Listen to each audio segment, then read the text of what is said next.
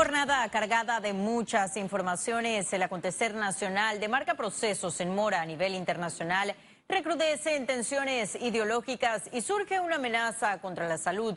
Y en medio de todo eso, un esfuerzo que el miércoles se ve recompensado en la gran pantalla. Por ello, iniciamos así.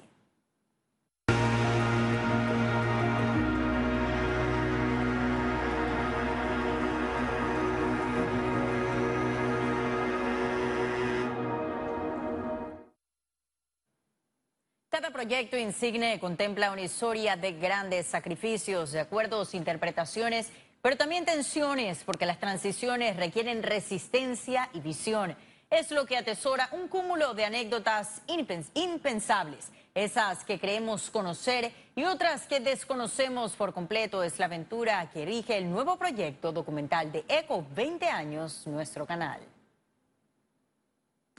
Y precisamente como lo vieron al inicio, el noticiero Econews está presente en su premier. Nuestra compañera Ciara Morris se encuentra en el sitio para ofrecernos todas las incidencias. Cuéntanos, Ciara, ¿cómo va ese preestreno? Gracias, Astrid. Buenas noches. En efecto, en Teatro Pacific está por iniciar la reproducción exclusiva del segundo documental de ECO, Historias del Istmo bajo el nombre 20 años nuestro canal. Desde las 7 de la noche nuestros invitados especiales, empresarios, directiva de Metcon, ex administradores del canal de Panamá, estuvieron pasando por una alfombra azul y estuvieron también en las entrevistas contando esos relatos de la transición del canal de 1999 hasta ahora que han pasado 20 años. Más adelante le tendré todos los detalles y las entrevistas, usted manténgase pendiente. Regreso contigo, Astrid. Muchísimas gracias, Ciara, por ese primer avance de lo que ese miércoles nos llena de mucho orgullo. Estamos en contacto para el siguiente pase. Por ahora continuamos con la jornada local. La confianza del procurador hacia Zuleika Moore en el caso de Brecht abrió el debate entre juristas. La fiscal Zuleika Moore no debe ser la cabeza dentro de este proceso del caso Odebrecht por la forma selectiva en que se ha llevado las investigaciones. Las declaraciones se dan luego que el jefe de la Procuraduría de la Nación, Eduardo Ulloa, revelara en el programa Radiografía que pese a las críticas, Moore estará al frente del caso de alto perfil. Alfonso Fraguela reconoce que hay que darle el voto de confianza en su administración que durará cinco años. Aquí se debe efectuar las investigaciones o se debieron efectuar las investigaciones desde que la empresa llegó a Panamá, es decir, desde del periodo del presidente Martín Torrijos, que fue cuando ingresó al territorio nacional. Quizás sea un desatino si ponen un nuevo fiscal después de que ella lleva más de cuatro años en estas investigaciones que han sido paralizadas por varias causas. Para el penalista Isaac Figueroa, la fiscal anticorrupción debió renunciar desde el momento que recibió el rechazo de la Asamblea en la designación como magistrada.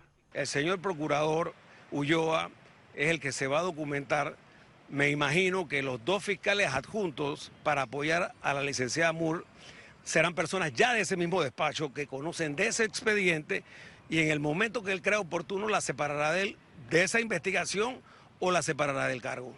El caso de Brecht está en manos de la Corte Suprema de Justicia, quien deberá decidir si concede la extensión de cinco meses. Félix Antonio Chávez, Econius.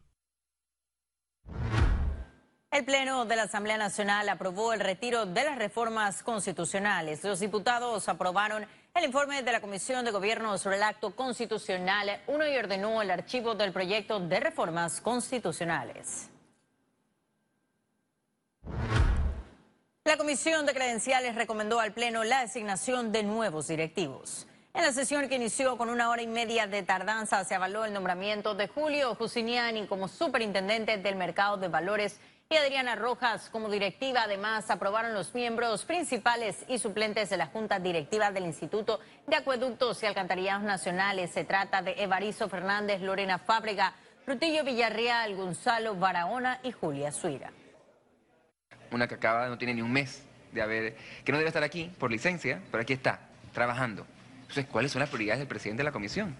¿Cuáles son las prioridades de los diputados del PRD? ¿Por qué no va a incluir en el orden del día a los miembros de la Junta Directiva de la Caja del Seguro Social, que se está, según algunos, cayendo? Yo estoy dando pecho cada dos horas y no puede ser que diputados como nosotros, que somos nuevos, estemos aquí presentes a la hora que nos indican y los diputados PRD todavía no han llegado, cuando supuestamente ellos deben de llevar la bandera de, eh, de lo que nos ha llegado aquí de parte del Ejecutivo. Y continuamos con más información ante la situación de la Caja de Seguro Social. La institución instaló ese miércoles un comité asesor de alto nivel ad honorem. Felipe Chapman, Alberto Alemán Subieta, Roberto Brenes, Felipe Argote, José Chembarría y Nicolás Ardito Barleta son algunos de los expertos y asesores que conformarán ese comité. El objetivo es ayudar al director de la Caja de Seguro Social, Enrique Lau, en las propuestas de reformas que necesitan hacerse a la entidad para tener una mejor solvencia económica y brindar un servicio de salud eficiente. Lau señaló que aún no cuenta con los informes actuariales para poder hacer importantes ajustes y tomar las decisiones pertinentes. El Ministerio de Salud activó ese miércoles los protocolos de vigilancia epidemiológica en los aeropuertos y otros puntos de entrada al país. La información la dio a conocer a través de su cuenta de Twitter. La ministra Rosario Turner descartó reportes de casos en Panamá mientras se mantienen en constante coordinación con autoridades del Servicio Nacional de Migración del Aeropuerto Internacional de Tocumen para monitorear la entrada y salida de pasajeros. La Caja de Seguro Social también tomará sus previsiones. Y continuamos a un año de iniciar labores. Los coordinadores de COPEME presentaron su primer informe de avances en la implementación del Diálogo Nacional por la Educación. Su primera rendición de cuentas, el Consejo Permanente Multisectorial para la Implementación del Compromiso Nacional por la Educación anunció cinco prioridades para generar un alto impacto de aquí al 2022. Estos son la descentralización, la participación ciudadana, establecer un sistema de capacitación pública para docentes, generar programas preventivos de salud y asegurar trayectorias escolares completas en los niveles preuniversitarios. Por su parte, la ministra de Educación sugirió que los cambios a la ley de la beca universal se podrían concretar en el primer trimestre del año.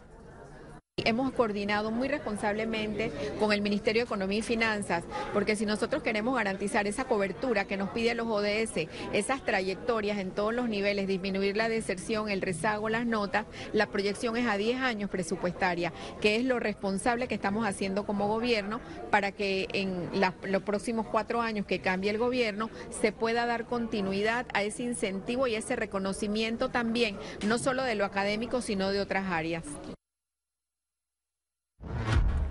Y el ex candidato presidencial Ricardo Lombana pidió al presidente Laurentino Cortizo tomar acciones antes de lanzar amenazas contra altos funcionarios. La corrupción no se combate con amenazas ni se combate con advertencias. La corrupción se combate con acciones.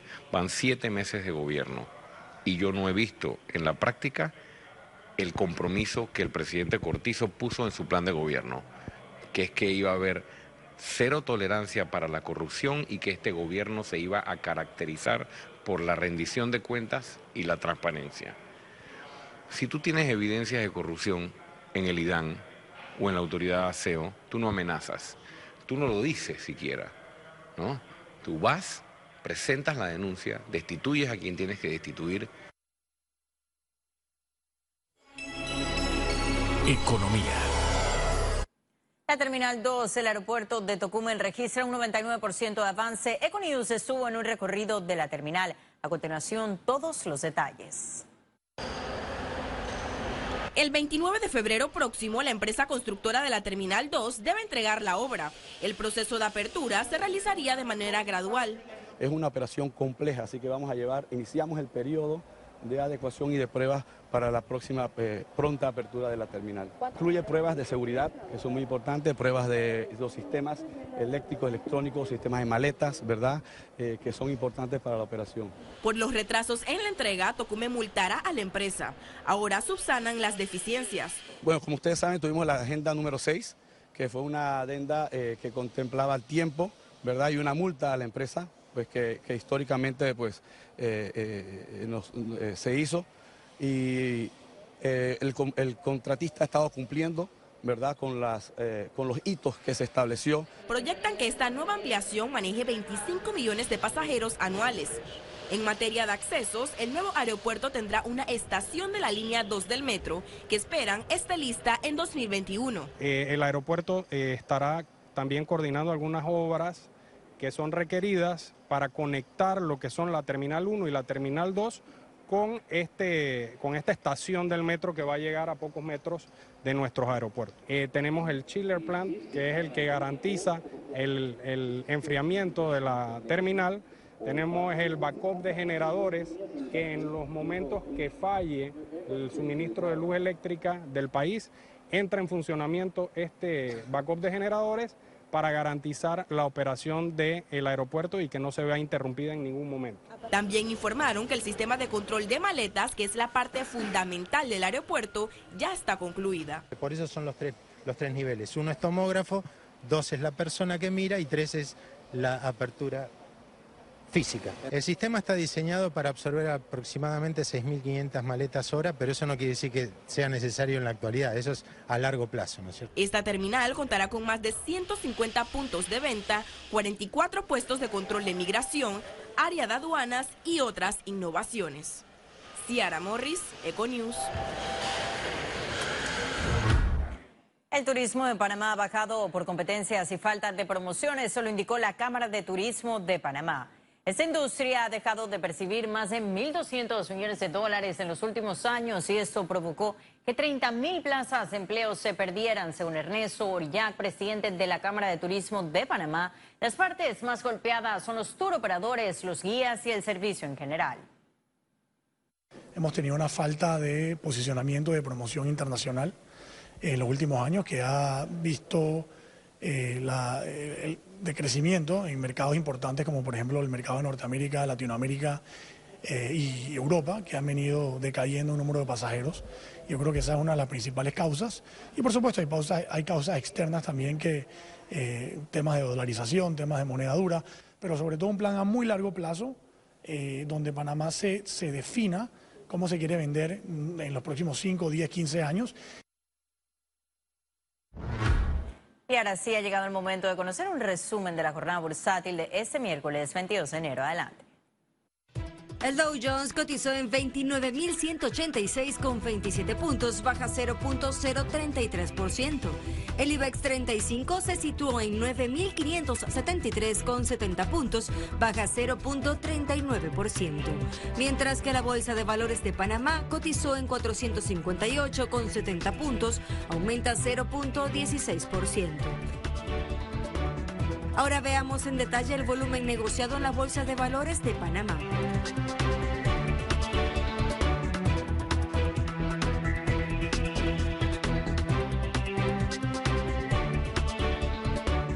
Total negociado 68 millones 354 mil 60 con 44 centavos. En breve estaremos regreso con notas internacionales. Pero recuerde, si no tiene oportunidad de vernos en pantalla, puede hacerlo en vivo desde su celular a través de una aplicación destinada a su comodidad y es Cable On The Go. Solo descárguela y listo.